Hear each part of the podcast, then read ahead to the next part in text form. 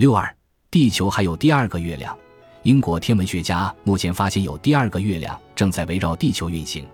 这月亮虽近八百年才围绕地球一圈，但对研究太阳系星体有极大帮助。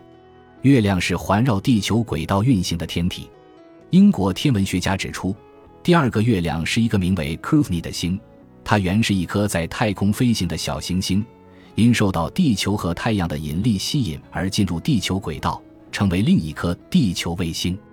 c u v n y 直径只有三千米，其轨迹呈偏心圆形，每七百七十年环绕地球一圈，预计能最少运行五千年。天文学家称，他们早已知道 c u v n y 的存在，但近期才发现它原来是环绕地球而行，而这发现有助天文学家以数学方法将太阳系星体的运行归类，以及研究小行星撞向地球的可能性。